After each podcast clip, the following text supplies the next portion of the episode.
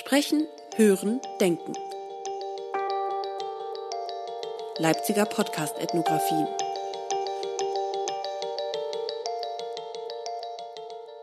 Wash your hands, don't touch your face. Wash your hands, don't touch your face. Don't touch your face. Don't touch your face.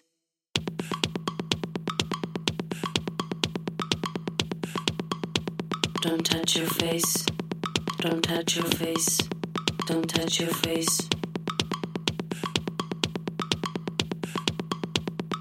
Quarantine. Quarantine. Quarantine. Quarantine. Quarantine. Ja, ich habe jetzt schon zwei Sprachaufnahmen aufgenommen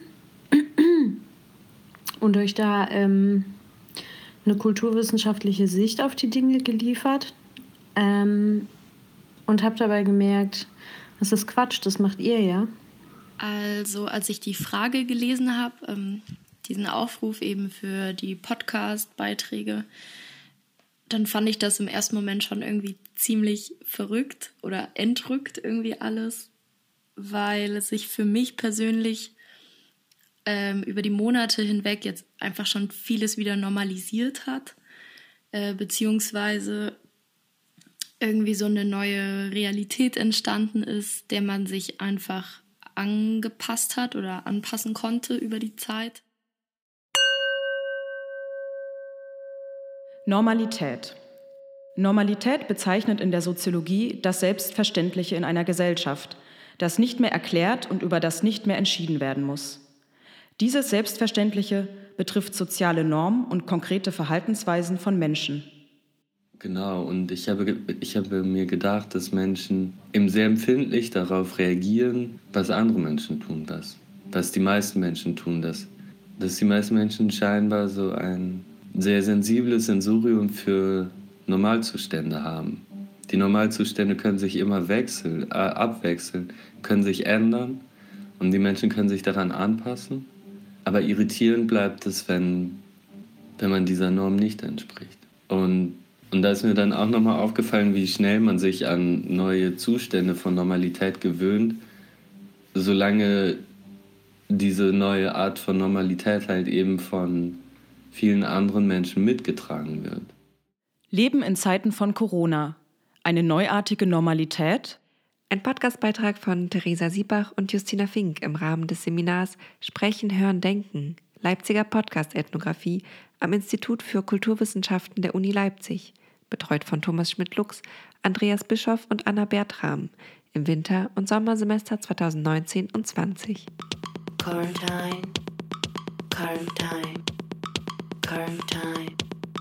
Quarantine. Alltagswissen.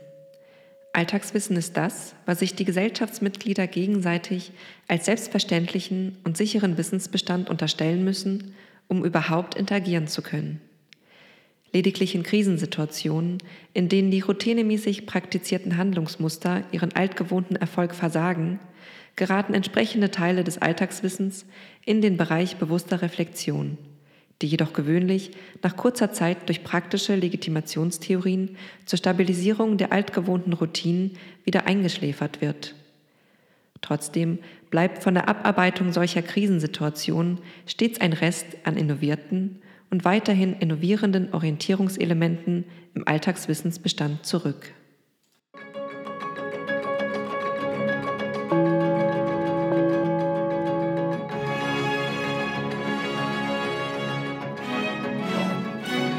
Das neuartige Coronavirus in China breitet sich überraschend schnell aus. Mehr als 200 Menschen sind offiziellen Angaben zufolge bereits an einem Lungenleiden erkrankt, das durch den Erreger ausgelöst wird.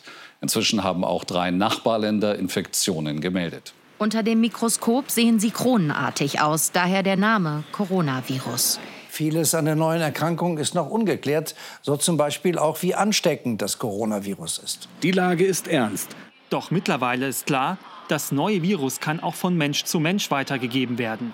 Damit wird es auch für Experten noch unberechenbarer. Das neue Coronavirus, das sich in China rasant ausbreitet, ist nun auch in Deutschland angekommen. Der deutsche Fall ist die erste Mensch-zu-Mensch-Infektion in Europa.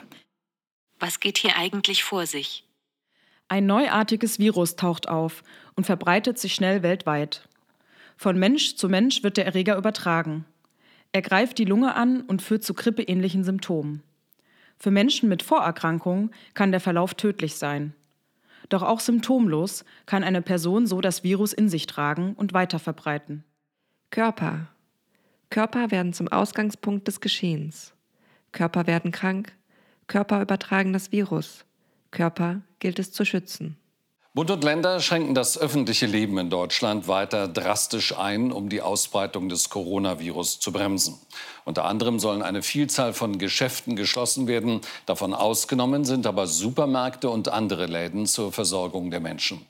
Bund und Länder haben sich auf weitreichende Maßnahmen geeinigt, um die Ausbreitung des Coronavirus einzudämmen. Eine bundesweite Ausgangssperre soll es nicht geben, doch künftig gilt ein äußerst striktes Kontaktverbot. Demnach dürfen sich nur noch zwei Menschen gemeinsam in der Öffentlichkeit aufhalten, teilte Kanzlerin Merkel mit. Anfang Januar wird der erste Todesfall, der im Zusammenhang mit dem Coronavirus steht, in China bekannt.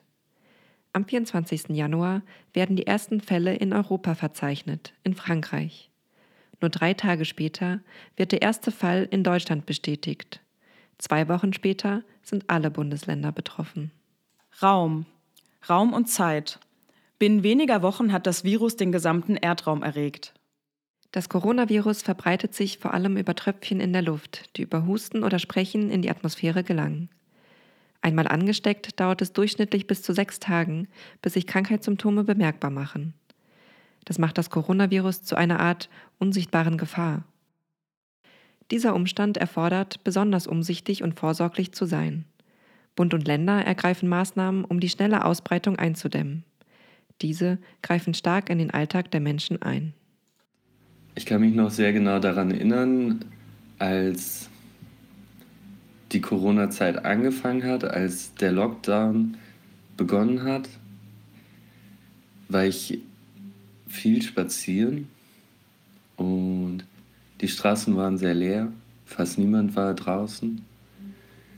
Und ich kann mich noch gut an Situationen erinnern, wo ich in der Dämmerung spazieren war und nur wenigen Menschen begegnet bin, vereinzelt, und die plötzlich einen Mundschutz trugen. Und da habe ich das als unheimlich empfunden. Es hatte für mich etwas, auf eine gewisse Art etwas Apokalyptisches. Nämlich die Stadt, die sonst immer dicht bevölkert ist, in der immer unfassbar viele Menschen unterwegs sind, war plötzlich leer, ausgestorben und die einzigen Wesen, denen man in der Dämmerung begegnet, sind vermummt. Leben in Zeiten von Corona. Befinden wir uns in einer neuartigen Normalität?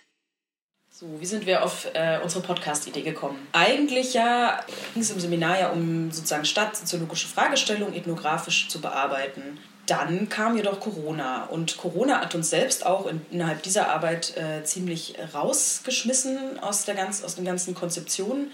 Und dann haben wir uns gedacht, dass wir uns einfach Corona selbst zuwenden, weil wir einfach diverse Beobachtungen gemacht haben, die sowohl was mit Stadt- und Raumsoziologischen äh, Fragestellungen zu tun haben.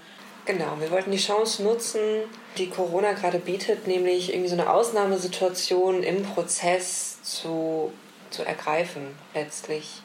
Deswegen kamen wir auch auf die Idee, ähm, die Leute, die ja gerade irgendwie alle davon betroffen sind, einfach mal direkt anzurufen sozusagen. Ähm, das heißt, wir haben Call for Sounds gemacht. Das heißt, wir haben äh, uns Fragen überlegt, die wir über Social Media gestreut haben und äh, Menschen dazu aufgerufen, uns die aufgeworfenen Fragen per Sprachnachrichten zu beantworten. Diese Sprachnachrichten sind dann auch zum Material geworden, das wir mit den Mitteln der ethnografischen Forschung interpretieren.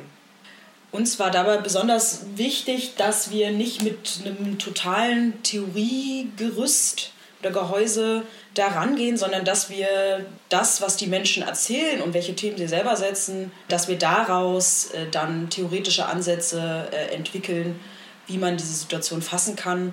Beziehungsweise ging es uns einfach darum, das Material irgendwie im Prozess zu erheben und dabei selber in diesen Prozess eingebunden zu sein und daraus dann erstmal dann theoretische Sachen zu entwickeln. Hallo Justina, hallo Theresa. Ich wollte auch noch ein paar Anmerkungen jetzt im Juli zu Call of Sound schicken. Ja. Welchen neuen Anforderungen und Verpflichtungen begegne ich im öffentlichen Raum? Welchen Anforderungen und Verpflichtungen begegnest du im öffentlichen Raum? Welchen neuen Anforderungen und Verpflichtungen begegne ich im öffentlichen Raum? Ja, wie ist es im Alltag, den Mundschutz zu tragen und zu sehen? Wie ist es, den Mundschutz zu tragen und im Alltag zu sehen? Also wie es ist, einen Mundschutz zu tragen und ihn in der Öffentlichkeit zu sehen. Ihr habt einfach nur gefragt, was ich gerade mache, was ich noch nicht mache oder nicht mehr mache.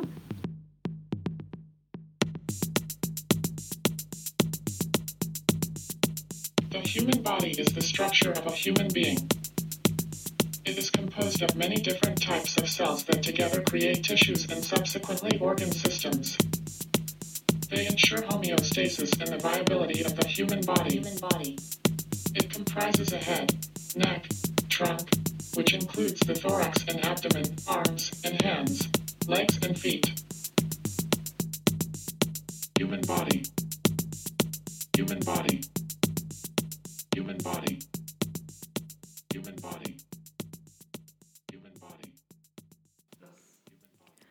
Unsere Körper sind die Träger des Virus.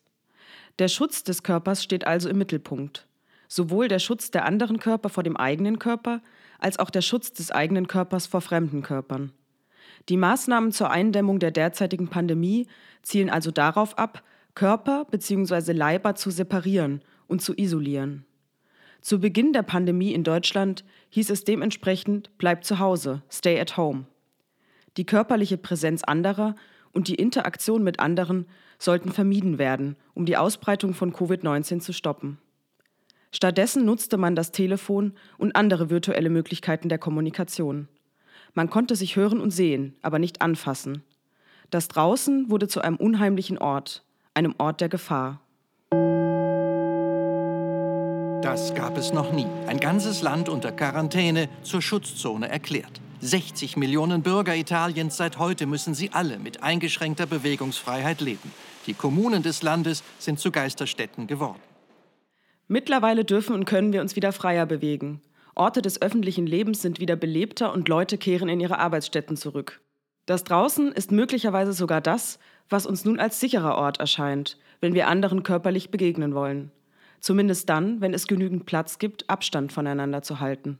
Also mir fällt so spontan ein erstmal, dass für eine kurze Zeit mal mehr Leute irgendwie hier waren als vorher und es ist richtig irgendwie, nicht gerade Gedränge, aber ähm, halt doch irgendwie mehr Leute in der Woche unterwegs waren, wenn die so einen Tagesausflug gemacht haben, weil man ja sonst nichts mehr machen konnte.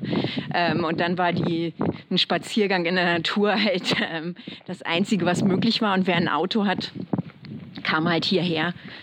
Und ähm, dass wir dann so unsere normalen Spazierwege dann gar nicht mehr gegangen sind, sondern wir haben uns andere Wege gesucht, äh, damit man nicht ständig auf Leute trifft und ähm, ja, sich unterhalten kann, dass man nicht zur Seite gehen kann.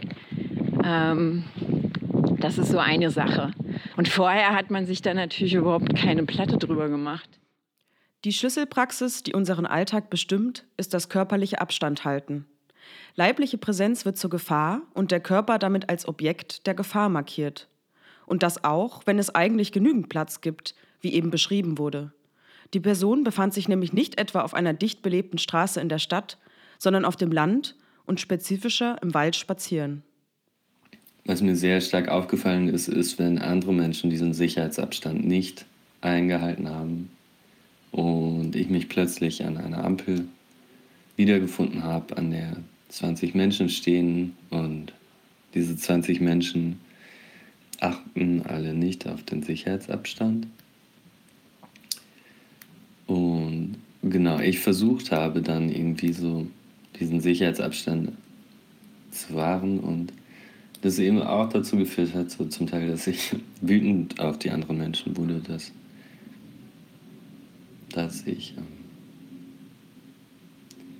genau eben dieses Bedürfnis hatte, mich von den fernzuhalten. Werden wir uns unserer eigenen Leiblichkeit nun anders bewusst? Oder auch dem körperlichen Nahraum, der uns quasi immer umgibt? In neurologischen Kreisen bezeichnet man den Nahraum um uns, der als dem Körper zugehörig empfunden wird, als den peripersonalen Raum. Das Eindringen von Fremden in diesen unsichtbaren Nahraum wird dabei teilweise als Bedrohung empfunden, gar als übergriffig. Die Wahrnehmung dieses Körperraums und somit die Entscheidung, wer mir zu nahe kommen darf, ist jedoch stark subjektiv geprägt und situativ verschieden. Der zentralen Rolle von territoriumsähnlichen Reservaten bei Ansammlungen von mehreren Personen entspricht im Hinblick auf Übertretungen die zentrale Rolle des Eindringens, des Einfalls, des Eingriffs, der Anmaßung, des Übergriffs und der Kontamination, kurz der Verletzung.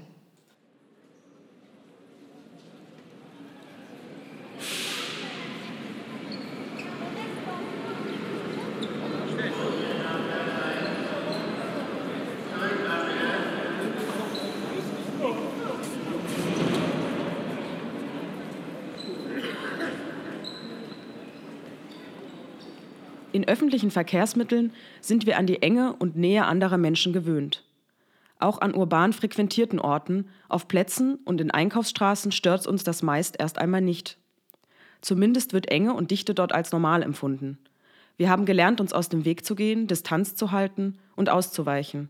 Und das auch schon vor Corona. Das Nahekommen anderer Menschen gerät jedoch nun zum Risikoszenario. Dabei rückt nicht nur die körperliche Präsenz der anderen als Risikoparameter in den Fokus, auch die eigene Körperpräsenz kann Unbehagen auslösen. Ja, ich würde mich prinzipiell eher als Person einordnen, die recht streng ist, ähm, die auf jeden Fall gerade eher große Menschenansammlungen meindet. Und wenn ich in sowas reingerate, fühle ich mich danach eher schlecht weil ich im Nachhinein dann auch immer Angst habe, dass ich dann vielleicht angesteckt bin und ja, dann einfach diejenige bin, die ähm, zu anderen, ja, anderen, anderen Menschen ansteckt, die vielleicht noch strenger waren als ich. Also ich möchte natürlich den öffentlichen Raum irgendwie weiterhin so nutzen und ich merke zum Beispiel auf der Eisenbahnstraße, dass die Leute das auch tun, aber ich glaube, dass auch häufig die, also die schmalen Wege gar nicht zulassen, dass man diesen Abstand so richtig einnimmt. Ähm, und das hat zumindest bei mir dazu geführt, dass ich teilweise die Straße meide, also die Eisenbahnstraße, und lieber auf, schmale, äh, auf andere Seitenstraßen ausweiche. Und ähm, weil es mir da eben möglich ist, den Abstand zu wahren. Nicht verlassen kann man hingegen jenen persönlichen Raum, der mit dem eigenen Körper fortbewegt oder stillgestellt wird, egal wie ausgedehnt oder kompromiert er sein mag. Bei diesem persönlichen Raum handelt es sich um einen Ein-Mann-Besitz, an den jede und jeder unauflöslich gebunden ist. Habeas Corpus. Markierungen auf dem Boden, Ampelsysteme und Schilder sollen uns an den Sicherheitsabstand von 1,5 bis 2 Metern erinnern, den wir zu anderen Menschen einhalten sollen. Dieser Sicherheitsabstand bemisst sich also an und zu den Körpern der anderen, die mich umgeben. Das heißt, dass sich weniger Menschen in geschlossenen Räumen aufhalten dürfen. Wir in Cafés weit auseinandergesetzt werden oder an der Kasse durch Plexiglasscheiben hindurch sprechen. Räumliche Arrangements werden so verändert, dass wir uns anders platzieren müssen oder dass sie die Möglichkeit der Menschenansammlung begrenzen.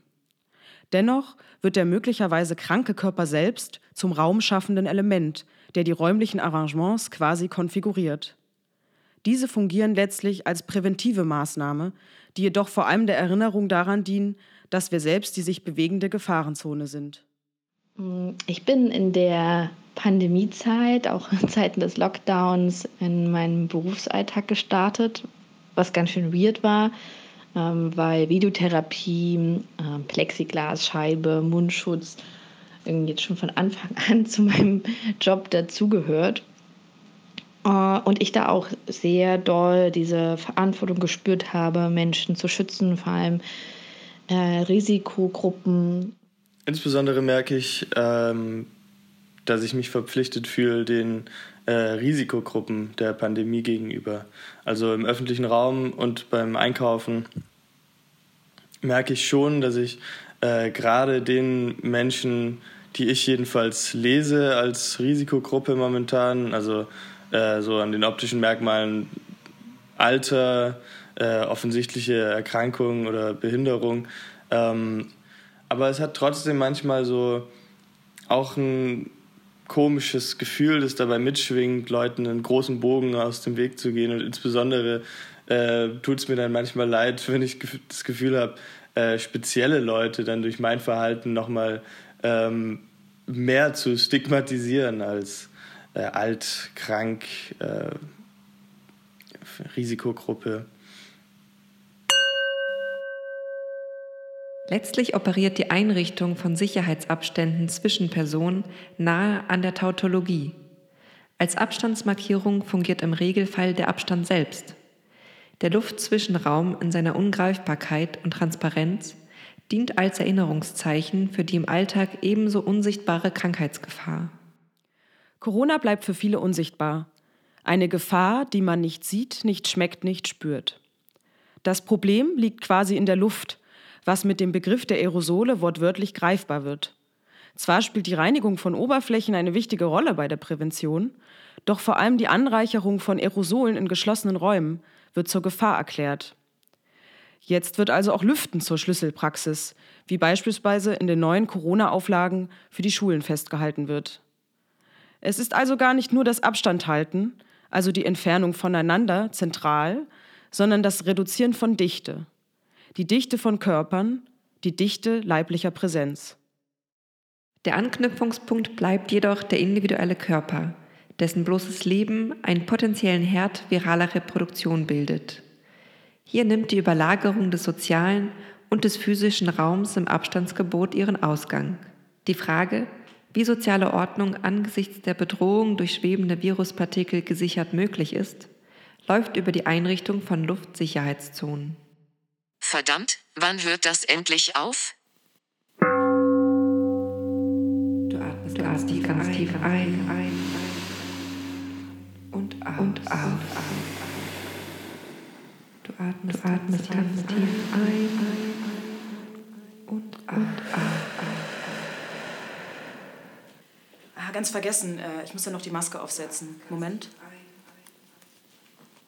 Okay, Maske ist auf. Die Maskenpflicht kommt. Wie in Berlin gilt in der Mehrheit der Bundesländer bald Mundschutz beim Bus- und Bahnfahren, in vielen Ländern auch beim Einkaufen. Es ist die Welt ihrer Objekte, mit der die Menschen sich auseinandersetzen müssen und auf die hin sie ihre Handlung entwickeln. Es folgt daraus, dass, will man das Handeln von Menschen verstehen, man notwendigerweise ihre Welt von Objekten bestimmen muss. Tragen Sie bitte eine Alltagsmaske. Mit Maske oder auch Mund-Nasen-Bedeckung meint man eine nicht-medizinische Behelfsbedeckung des Mundes und der Nase. Üblicherweise ist es ein geschneidertes Stück Stoff, meist aus Baumwolle, das an die Gesichtsform angepasst ist. Mit Hilfe von Gummi oder Haltebändern wird es an den Ohren oder am Hinterkopf befestigt. Zum Teil ist ein Metalldraht in den Stoff eingearbeitet, damit die Maske möglichst eng am Gesicht abschließt. Sie bedeckt circa zwei Drittel des Gesichts. Sichtbar bleiben Augen- und Stirnpartie. Die Mund-Nasen-Bedeckung soll als mechanische Barriere dienen, um die Verbreitung von virushaltigen Tröpfchen zu reduzieren. Damit senkt sie die Gefahr, dass Corona-infizierte Menschen andere anstecken, dient aber nicht dem Selbstschutz.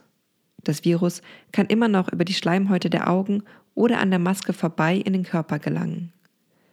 Da auch symptomfreie Personen das Virus in sich tragen können, kann der Mund-Nasenschutz seine Wirkung nur dann entfalten, wenn möglichst viele Menschen eine Bedeckung tragen. Und ganz, also am Anfang von der Corona-Krise, wo sie in Deutschland große Wellen geschlagen hat, habe ich mich echt unsicher draußen gefühlt, weil man so wenig wusste und ich mich gefragt oder ich mir dachte, dass wenn jetzt alle Menschen einen Mundschutz draußen tragen würden, auch wenn es eine Einschränkung ist, dann würden so viele Leute mit einem besseren Gefühl auch auf der Straße sein können. In Deutschland wurde Ende April eine Pflicht zum Tragen einer Mund-Nasen-Bedeckung als weitere Schutzmaßnahme beschlossen. Dort, wo mit einer hohen Dichte von Menschen gerechnet werden kann, soll sie getragen werden, vor allem in Bussen und in Bahnen und in Supermärkten. Im Zuge der Lockerung brachte sie Flexibilität in die Regulierung des öffentlichen Raumes. Seitdem heißt die Verpflichtung zum Tragen für alle, sich eine Mund-Nasen-Bedeckung zu besorgen, daran zu denken, sie mitzunehmen und an betreffenden Orten zu tragen. Es heißt, ohne Maske nicht mehr einkaufen gehen zu können, nicht mehr Bahn fahren zu können, nicht mehr Restaurants und Spielstätten besuchen zu können. Es heißt, sich an das Bild von Menschen mit Masken im Gesicht zu gewöhnen. Die Mund-Nasen-Bedeckung ist zu einem wichtigen Teil des Alltags geworden. Sie ist zur Alltagsmaske geworden. Die Beschaffenheit eines Objekts besteht aus der Bedeutung, die es für die Person hat, für die es ein Objekt darstellt. Diese Bedeutung bestimmt die Art, in der sie das Objekt sieht, die Art, in der sie bereit ist, in Bezug auf dieses Objekt zu handeln und die Art, in der sie bereit ist, über es zu sprechen. Ein Objekt kann eine unterschiedliche Bedeutung für verschiedene Individuen haben. Die Bedeutung von Objekten für eine Person entsteht im Wesentlichen aus der Art und Weise, in der diese ihr gegenüber von anderen Personen, mit denen sie interagiert, definiert worden sind. Das Masketragen wird zur zweiten individuellen Schlüsselpraxis der Pandemie. Die Tragepflicht etabliert neue notwendige Praktiken und verändert das gewohnte Stadtbild. Bleiben wir beim Blick auf die Körper, können wir beobachten, die Maske bewirkt, dass die Körper sich verändern, dass sie andere werden. Ihnen wird ihr Antlitz genommen, sie werden maskiert. Aus Face-to-Face -face wird Maske-zu-Maske-Interaktion. Dieses limitierter schränkt das Mimikspiel ein. Also ich finde, dass die Masken eine, eine Barriere zwischen mir und den anderen Menschen herstellen, da ich einerseits mich selber in, ein, in eine gewisse Anonymität begeben kann, aber auch die, was, was ich teilweise auch ganz, ganz cool finde, ähm, nicht immer direkt von allen Leuten erkannt zu werden. Und wenn ich im Supermarkt bin, einfach so ein bisschen auch für mich zu sein. Aber gleichzeitig, ähm, ja, stellt das schon auch eine, eine gewisse Distanz her.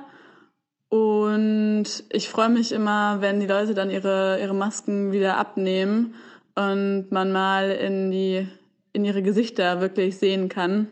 Ähm, ja, genau. Und dann, dann Lächeln sehen kann. Das ist auf jeden Fall etwas, äh, etwas Schönes im Alltag. Das ist ähm, ja durch die Maske dann äh, etwas, etwas schade, wenn man einfach weniger Lächeln auf den, auf den Straßen sieht. Die Mund-Nasen-Bedeckung verändert jedoch nicht nur die Erscheinung von Körpern, sie führt auch zu einer Beeinträchtigung der Körper. Das Tragen bleibt nicht unbemerkt. Die Alltagsmaske erschwert die Atmung, stört im Gesicht, drückt auf die Ohren und scheint sich manchmal wie ein Filter über alle Sinneswahrnehmungen zu legen. Vor allem auf Dauer wird das Tragen als anstrengend und nervig empfunden. Ich muss nach wie vor sagen, dass auch wenn ich mich natürlich daran gewöhnt habe, einen Mundschutz mitzunehmen und beim Einkaufen anzuhaben, ähm, dass ich mich total limitiert dadurch fühle. Das ist ein ganz, ganz merkwürdig. Vielleicht vergleichbar damit, wenn man mit dem Auto fährt und irgendwie in eine Stadt reinfährt ähm, äh, und navigieren muss und es ein bisschen unübersichtlich und stressig ist und man dann ganz impulsiv das Radio leiser dreht, obwohl natürlich der ähm, so dieser Audioreiz gar nichts zu tun hat mit dem, was man sieht. Aber trotzdem fühlt man sich dann irgendwie äh, in seinen Sinnen eingeschränkt, wenn das Radio laut ist und macht es dann leiser.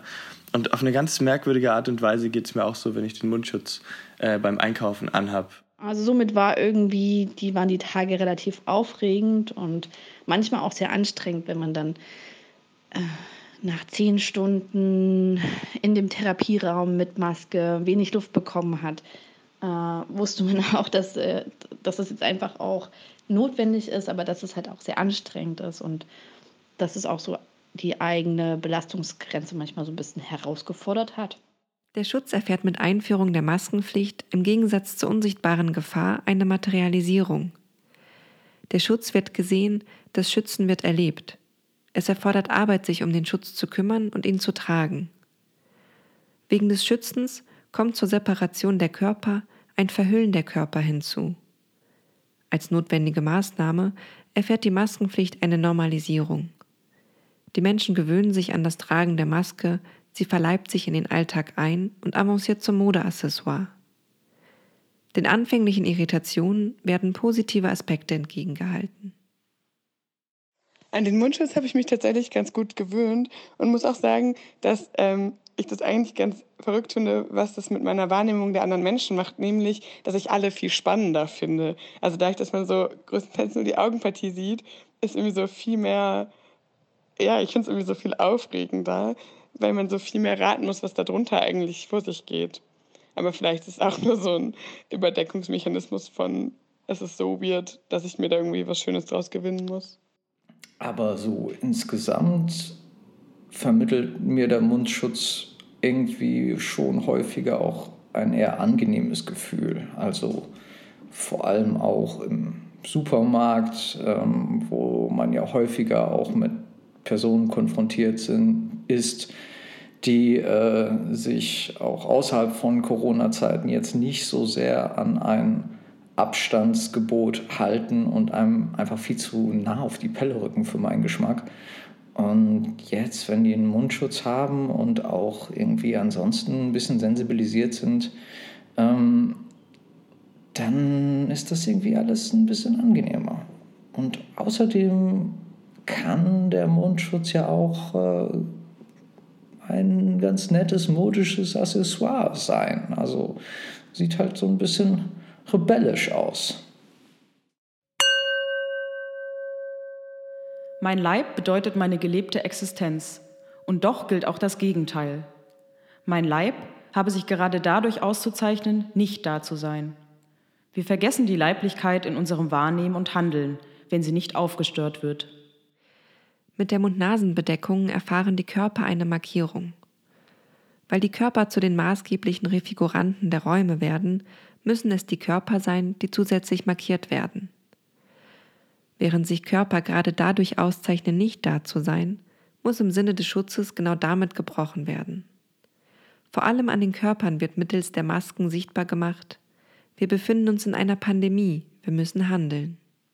Und wenn ich dann beim Einkaufen wieder sehe, dass alle Leute den Mundschutz anhaben, dann ist das so ein prägnantes optisches Merkmal dafür, dass wir gerade äh, in einer Pandemie stecken. Und das sind dann auch die Momente, die mich dann manchmal wieder so ein bisschen zurückholen, bei denen ich denke, ähm, krass, das ist ja wirklich eine seltsame Zeit äh, gerade. Und es hat ja auch was total Bedrohliches irgendwie, wenn alle Leute sich äh, maskieren mit Mundschutz ähm, also nicht, dass eine Bedrohung von den Leuten ausgeht, aber so die Bedrohung von Keimen und einer Krankheit, äh, ich finde es dann teilweise ganz befremdlich und kann mich da auch nicht so wirklich dran gewöhnen. Also in erster Linie die Mundschütze im öffentlichen Raum zu sehen, hat für mich immer so eine Erinnerungsfunktion und führt dann auch dazu, dass ich äh, die Situation, die sich dann ja teilweise so gedanklich total normalisiert für einen, dass sie mir wieder gar nicht normal vorkommt. Die Mund-Nasen-Bedeckung wird zum maßgeblichen Symbol der Corona-Pandemie. Am prominentesten Punkt des Körpers angebracht, im Gesicht, ist sie nicht zu übersehen. Während das Einhalten des Abstandes zum Teil außerhalb der eigenen Entscheidung liegt, lässt sich an der Mund-Nasen-Bedeckung klar sehen, ob sich eine Person an die Maßnahme hält oder nicht. Eben dann, wenn die Maske über Mund und Nase getragen wird oder nicht. Im Verlauf der Pandemie luden sich gerade an der Maske Debatten auf, die in sogenannten Hygienedemos ihre Spitze fanden. Für die Menschen dort ist die Maske Symbol für die Einschränkung der Freiheitsrechte. Personen dieser Ansicht dementieren Gefahr und Ausmaß der Pandemie und widersetzen sich den Schutzvorgaben. Auf anderer Seite führt gerade dieses Unterlassen zu Wut und Empörung. Ob also mit oder ohne, die Alltagsmaske ist zu einem festen Bestandteil der neuartigen Normalität geworden. Ja, ähm, also ich war gerade im Kaufland und habe tatsächlich das erste Mal Leute gesehen, die ganz bewusst anscheinend keinen Mundschutz getragen haben. Und ähm, ich habe richtig gemerkt, wie mich das total irritiert hat und auch unglaublich wütend gemacht hat, weil ich das so ignorant finde.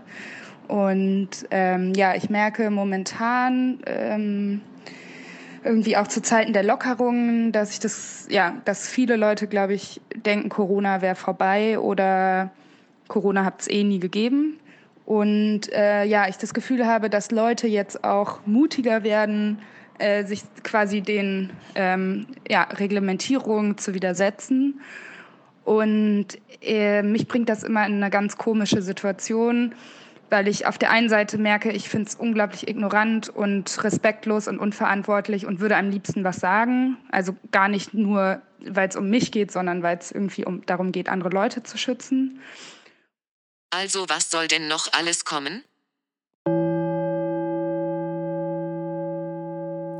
Die Deutschen müssen sich offenbar auf eine Verlängerung der Corona-Beschränkungen einstellen.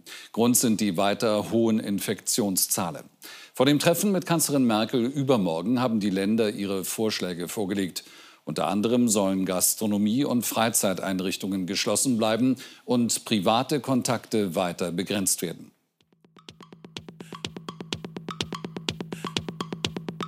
Quarantine, quarantine.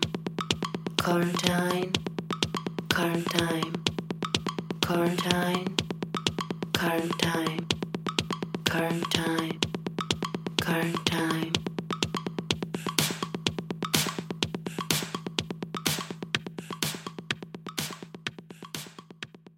Ja, nun, wir Ja. sitzen gerade im Tonstudio. Es ist Ende November, bald Dezember. Und so wie zu Beginn unserer Podcast-Idee befinden wir uns eigentlich wieder im Lockdown jetzt. Ja, wann fing das eigentlich an? Ich glaube, der erste Lockdown war so im April. Ich glaube sogar schon März, Mitte März. Mitte März, April. Aber ich glaube, im April haben wir dann angefangen, diese Fragen in die Welt rauszuschicken und haben so bis Ende Juli die Einreichung gesammelt. Sicherlich ist es auch so, dass wenn wir diese Fragen jetzt äh, sozusagen über Social Media streuen würden, natürlich ganz andere Antworten kämen und wahrscheinlich auch ganz andere Themen oder bestimmte Themen ganz anders geframed äh, werden würden und wir vielleicht sogar die Fragen auch so nicht mehr stellen würden. Also es hat sich ja auch sogar innerhalb der, der, des Zeitraums, wo wir die gesammelt haben, schon in ganz vielen Einreichungen gezeigt, dass also die Personen selbst gesagt haben, ja, ich antworte jetzt ein bisschen später, als die Frage ge gestellt wurde und jetzt beantworte ich die schon anders, als ich die wahrscheinlich vor einem Monat beantwortet hätte. Genau. Also es hat sich quasi damals schon ähm, diese, ja, wie sagt man, so eine zeitliche Entwicklung schon ziemlich deutlich gezeigt. Und jetzt im Rückblick, also jetzt Ende November, ist es halt noch mal verrückter, auf diese Zeit zurückzublicken. Was man natürlich sagen muss zu den Einreichungen, ist, dass die Einreichungen schon im Sinne, im Endeffekt relativ irgendwie homogen waren. Das heißt, dass wir meistens Einreichungen von Studierenden bekommen haben, also einem ganz spezifischen, sage ich mal, Milieu. Das heißt, dass natürlich die ganzen Einreichungen und das, was wir jetzt äh, damit gemacht haben, natürlich nur einen ganz kleinen Ausschnitt einer Realität auch äh, präsentieren und repräsentieren. Das muss man natürlich äh, dazu sagen. Äh, ich hatte mal eine kleine Statistik erstellt, einfach um so ein bisschen zu wissen, was da eigentlich alles reingekommen ist. Und wir haben insgesamt 19 Sprachnachrichten bekommen von 15 verschiedenen Personen. Und letztlich im Podcast waren noch mal weniger zu hören, weil es einfach eine Auswahl war von sehr aussagekräftigen Textpassagen. Und unsere Ausgangsfrage war ja, befinden wir uns in einer neuartigen Normalität? Befinden wir uns in einer neuartigen Normalität? Hm, auf diese Frage gibt es natürlich keine eindeutige, klare Antwort, weil ja, wir uns natürlich, für uns ist jetzt vieles normal geworden, würde ich sagen, was wir vielleicht Anfang des Jahres auch als totales Novum gedeutet haben, auch das Maske tragen. Ich denke, dass sich viele Leute irgendwie daran zumindest gewöhnt haben. Trotzdem befinden wir uns ja immer noch in einer Pandemie. Das heißt, die Gefahr ist immer noch da und immer noch bedrohlich. Dennoch ist es so, dass man sagen kann, dass die Pandemie an sich ja irgendwie etwas Unsichtbares ist. Das heißt, man kann sie nicht, man kann sie nicht sehen, man kann sie ähm, nicht fühlen, nicht schmecken. Trotzdem müssen wir uns an Maßnahmen halten oder sollten uns an Maßnahmen halten, die zum Schutz vor der Pandemie dienen. Was mir so ein bisschen aufgefallen ist in Bezug auf den ersten Block, wo ich ja viel über sozusagen so räumliche Arrangements gesprochen habe und viel über Körper und Abstand halten und dass der Körper zum gefährdeten Objekt wird, sage ich mal, aber auch zum Gefährder wird. Ähm, eigentlich die ganzen Visualisierungen während dieser Pandemie, das heißt diese ganzen Grafiken, die wir haben, wo wir sehen können, okay, äh, wie viele Leute sind erkrankt, in, wir, haben, wir befinden uns gerade in einer zweiten Welle, dass wir das sozusagen uns vorstellen können aber auch Ampelsysteme von grün, gelb, orange, rot uns sozusagen zeigen, okay, es ist ernst und auch global ernst. Also nicht nur hier. Und ich mir dachte, naja, diese ganzen räumlichen Arrangements, aber auch Markierungen auf dem Boden, ähm, visualisieren irgendwie diese Gefahr und helfen so ein bisschen daran, sich immer wieder daran zu erinnern, dass wir uns in diesem ganz, ganz äh, schwierigen äh, Zeiten befinden und dass eben die Pandemie trotzdem noch da ist. Das heißt, die eigentliche Leistung, die wir alle irgendwie erbringen oder die so schwierig ist, auch teilweise umzusetzen, ist eigentlich kognitiv. Damit ist nicht gemeint, dass es sozusagen keine Auswirkung hat, sondern eher, naja, genau, wie helfen sozusagen diese ganzen Visualisierungssysteme dabei, äh, dass die Menschen sich diesem Virus ständig bewusst sind, was natürlich auch sehr anstrengend ist und eine kognitive Arbeit hauptsächlich bedeutet. Genau, dieses Neuartige ähm, zeigt sich irgendwie vor allen Dingen, also klar, so dieses, was einem, was so augenscheinlich erscheint, sind so diese sichtbaren Sachen, die du auch gerade erwähnt hast, oder auch die Maske, wo man denken könnte, naja, das ist ja neu und das ist jetzt neuer Teil des Alltags. Aber uns ist aufgefallen, dass das gar nicht so das Relevante ist, sondern eigentlich, was so das neue Normale ausmacht, ist so dieses ständige dran denken müssen, dass wir gerade in diesem Ausnahmezustand sind, sozusagen. Oder dass wir gerade in, diesem, in dieser besonderen Zeit sind, in der wir besonders achtsam sein müssen, ähm, in der wir auf viele verschiedene Sachen achten müssen, ähm, in der es ständig neue Maßnahmen gibt, neue Verordnungen, neue Schließungen. Man gewöhnt sich an was und dann kommt wieder was Neues und das ist anstrengend. Das kam auch in vielen Sprachnachrichten durch, dass das viele als sehr belastend empfinden, dieses ständige Hin und Her. Und dass das eigentlich etwas sehr Neues und Bestimmendes ist in dem jetzigen Alltag. Dieses ständige behutsam sein oder irgendwie drauf, sich darauf beziehen müssen auch, also, dass es jetzt wenige Situationen gibt, wo Corona keine Rolle spielt. Und selbst wenn die mal eintritt, dann fällt es einem auf und ist, oh, also die Situation hatte ich wohl schon ein, zwei Mal, wo ich dachte, oh wow, ich habe gerade vergessen, dass Corona ist. Wie absurd ist das denn? Ich glaube auch, das mit diesem flexiblen Umgang ist sehr wichtig. Vor allem ja auch, weil, naja, ja auch die ganzen Maßnahmen natürlich jetzt gesetzlich legitimiert wurden, äh, ich glaube erst diese Woche oder so, aber trotzdem ja, dass immer ein individueller Prozess ist. Also es wird ja an die Leute die ganze Zeit appelliert, dass sie sich daran halten sollen, aber sie werden ja nicht dazu gezwungen. Und das bedeutet, dass man sehr stark natürlich also auf die Menschen angewiesen ist und dass diese dann auch individuell, je nach Situation, ständig neu aushandeln müssen, wie verhalte ich mich. Also mit wem treffe ich mich noch, mit wem nicht, mit wie vielen, wo, wie lange. Das sind alles Sachen, die immer wieder, glaube ich, zur Debatte stehen. Das heißt, es ist ein fortwährender Aushandlungsprozess.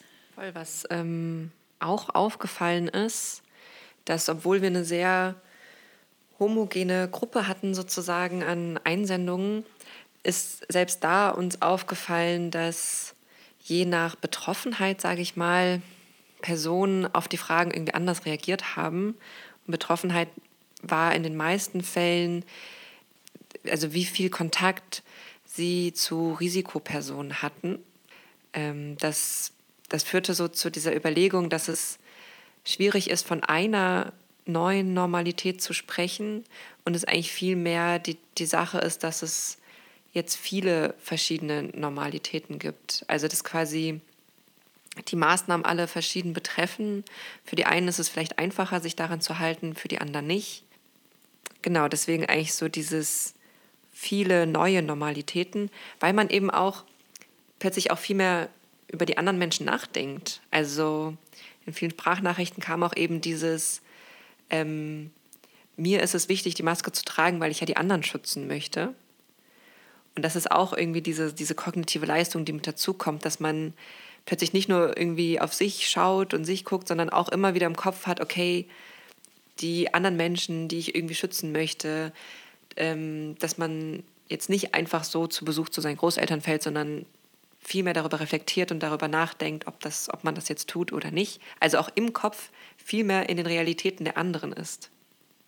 Ich glaube, wo man natürlich das nochmal sehr krass sieht und natürlich sehr extrem, dass es sozusagen viele neuartige Normalitäten gibt oder einfach, naja, jeder anders auf die Welt guckt und sich baut, also dass es sozusagen keine eine Normalität oder Realität gibt, sind natürlich die jetzt ja schon anhaltenden Hygienedemos, die wir jetzt ähm, seit Sommer eigentlich haben und die ja immer, also was heißt immer größer, aber doch irgendwie recht präsent sind natürlich auch in den Medien, aber die ja zum Beispiel entweder Corona leugnen oder sagen, das ist gar nicht so schlimm oder die ähm, vor allem sich an, naja, dem Artefakt Maske aufhängen, würde ich sagen.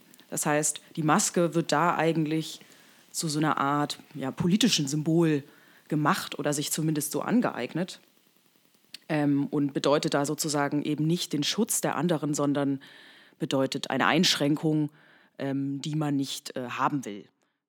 Ja, und ich hoffe, dass dieser Zwischenzustand ähm, ja, sich irgendwie von selbst so ein bisschen löst und nicht mehr so kompliziert ist, obwohl ich das nicht glaube. Aber es wäre so mein großer Wunsch, ähm, weil das schon sehr anstrengend ist und ich mich auch jedes Mal neu erinnern muss, dass es Corona noch gibt und in manchen Momenten total aktuell ist und auch in Vorbereitung auf diese Sprachnachrichten nochmal klar geworden ist, dass es auch total wichtig ist, dass ich das einfach jeden Tag im Hinterkopf habe. Ähm, ja, aber das erfordert auf jeden Fall sehr viel Anstrengung, äh, die mir bewusst sein muss. Äh, ich wünsche euch einen schönen Tag und hoffe, dass ihr was damit anfangen könnt. Äh, und ich würde mich freuen, ähm, wenn ein paar Sachen dafür nützlich sein könnten. Ansonsten kann ich auch noch mal ein paar Rückfragen beantworten. Ich wünsche euch eine schöne Zeit. Ja, und ich könnte jetzt irgendwie noch fünf Minuten was erzählen, aber es geht ja nur um einzelne Positionen, die ihr vielleicht irgendwie verwursten könnt. Ähm, deswegen lasse ich das jetzt einfach mal dabei. Ähm, ja, ich bin gespannt auf das Ergebnis. Ähm, cooles Projekt auf jeden Fall. Habt einen schönen Abend. Ganz zum Schluss wollten wir uns nochmal ganz herzlich bedanken für alle Einreichungen, es war unglaublich spannend, die beim ersten Mal zu hören und aber fast noch spannender, die ein paar Monate später ein zweites und drittes Mal zu hören. Und genau, vielen Dank auch von mir. Ja, danke fürs Zuhören auf jeden Fall.